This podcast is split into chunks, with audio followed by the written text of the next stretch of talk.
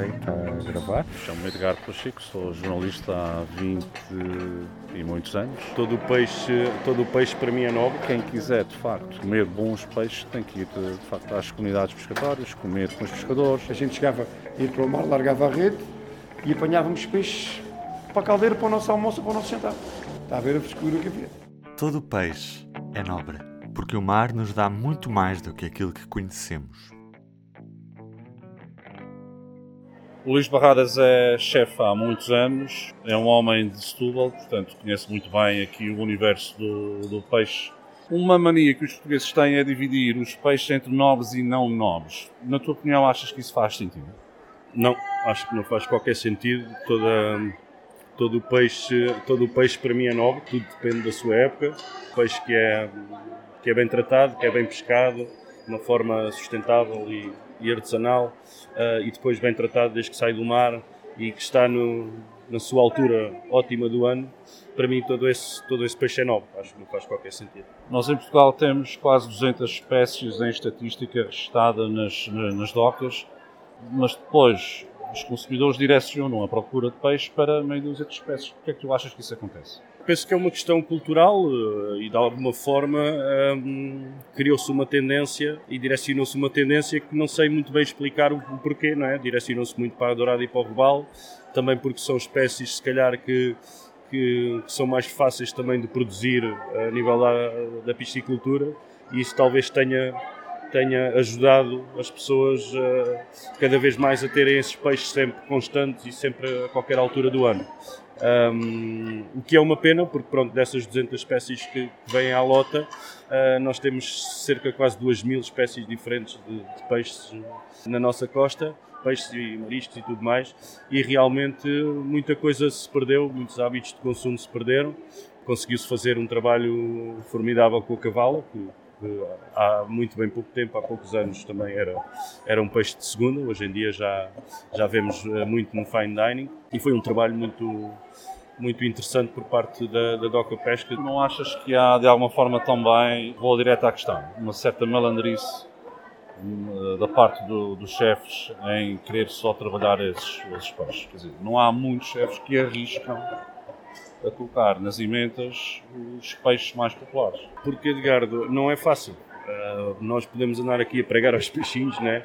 Uh, durante anos e anos e, e, às vezes não é fácil porque o, o cliente uh, simplesmente não quer e não entende e já tive várias experiências, pronto, por exemplo, fine dining, em que numa refeição é servido carapau e cavala e, e, esse tipo de peixe e as pessoas automaticamente vão reclamar do custo e que, que, pagam muito dinheiro e que depois estão a comer peixe mais barato, o que, o que isso às vezes também não tem tanto de verdade, pode ser um, um peixe um bocadinho mais barato, mas também requer muito mais trabalho, muito mais horas uh, de volta às vezes desses, desses peixes, tem muito menos rendimento. Isso eu acho que pode ser alguns, alguns chefes que, que, façam isso, outros que não têm conhecimento, mas, mas realmente é muito, é, às vezes é muito complicado o próprio público uh, estar direcionado para aí. Depende de onde está, depende. Uh, pronto, se, se vão a uma cidade pescatória já é uma coisa mais, mais comum. Por exemplo, ontem fui à, à Trafaria almoçar um, e fiquei muito contente por ver a chopa na, na montra, uh, que é um peixe que pouco se, pouco se vê. Um, e foi o meu almocinho, uma chopazinha grelhada, e fiquei muito contente, apesar de depois de ter levado o chimbalão, porque puseram como sargo e levaram-me 50, e levaram-me 50 euros o quilo. Depois, pronto, ainda disse lá ao senhor, mas eh, não valia a pena continuar a discussão. Mas pronto, esse, esse tipo de, de, surpresa às vezes ainda acontece e fico muito satisfeito com isso. Nós estamos aqui na bancada do Sérgio, uh, no mercado dos lavradores, em Setúbal, e temos, por exemplo, aqui a agulha, que é um peixe muito pouco, por cima custa 3,5€, não é? Sim. O peixe agulha, ou fodas, como chamamos aqui em, em Setúbal. Tem uma razão qualquer, queres explicar isto? Sim, por acaso eu, eu, encontro afinidade numa história também asiática de um tanque, um tanque das enguias que desvirgindava as, as, as moças uh, para o casamento. Uh, e aqui também chama-se o peixe do matrimónio ou do. Uh, também um pouco nesse sentido, por causa da sua forma algo fálica, e, e então diz que consolavam as mulheres dos pescadores quando iam para o, para o mar. E eu, por exemplo, ainda me lembro, ainda o Paulo Moraes, por exemplo, estava na bica de sapato, 15 anos atrás, de levar, ainda estava eu no açúcar também, e de levar, levar um saquinho para a gente dividir entre nós.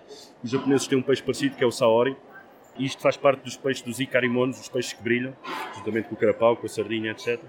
E, e lembro-me nessa altura de, de, levar para lá, um, pronto, para conhecerem e para começarmos a trabalhar exemplo, no sushi. com uma agulha farias o quê? Que recomendação é que, que, que darias já fiz, já fiz sashimi, uh, pronto, mas para servir cru uh, tem que ter sempre atenção uh, e fazer alguma cura com, com sal, porque são peixes que às vezes podem trazer alguns parasitas.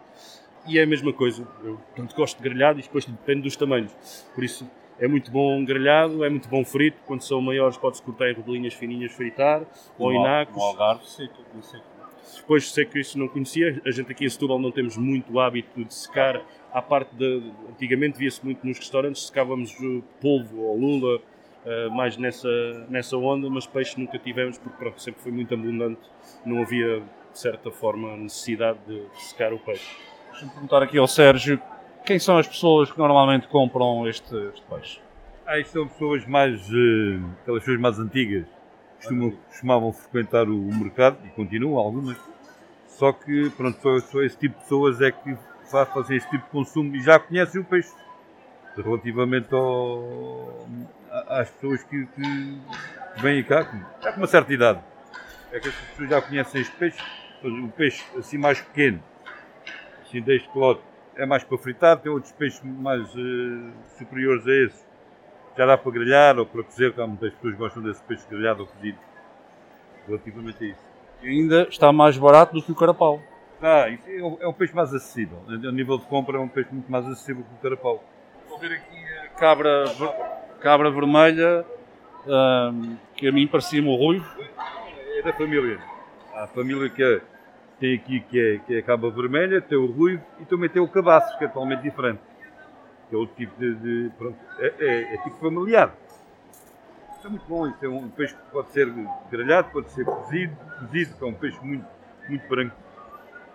E às vezes, quando, exatamente, às vezes quando estão ovados, aproveita-se as ovas também. E é um peixe muito acessível para isso. A maioria das pessoas, quando vem aqui à bancada, que tipo de peixe é que preferem? A maior parte das pessoas, os meus clientes, costumam levar também do restaurante, que é Douradas de Mar. Isso é Douradas de Mar alguns sargos, sargo de veado também, que às vezes tem aí também. Uh, robalos. Poucos sítios que às vezes eu encontro aqui uma sopazinha e costumo levar sempre também. Brinha é, é, interessante a forma de locomoção, eles têm várias, uh, têm duas formas de locomoção, nadam, mas normalmente estão no fundo e movem-se com estas patinhas. As patinhas andam a, a buscar, são limpa-fundos basicamente, uh, são muito interessantes dentro d'água. De onde é que vem essa tua paixão pelo peixe? Acho que de uma forma natural, né? comecei a fazer caça submarina, pronto, cheguei aqui com o mar à frente, comecei a fazer caça submarina com 9 anos, quando o meu padrinho deu a, a sua espingarda, uh, e pronto, ia para a praia normal e, e, mergulhava para apanhar os peixes. Cresci também a ver o, o Reino de Neptuno, a ver o Cousteau, sempre gostei muito de, desses programas todos. O Homem da Atlântida, depois quando apareceu a série do Patrick Duffy, sempre foi assim um, uma, um sonho de criança poder respirar debaixo d'água.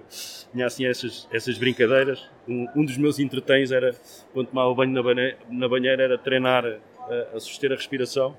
E muito novo, pai, com 12 anos, já conseguia aguentar 3 minutos e meio, por aí. Um, e pronto, depois deixei de fazer quando fui para, para a Inglaterra.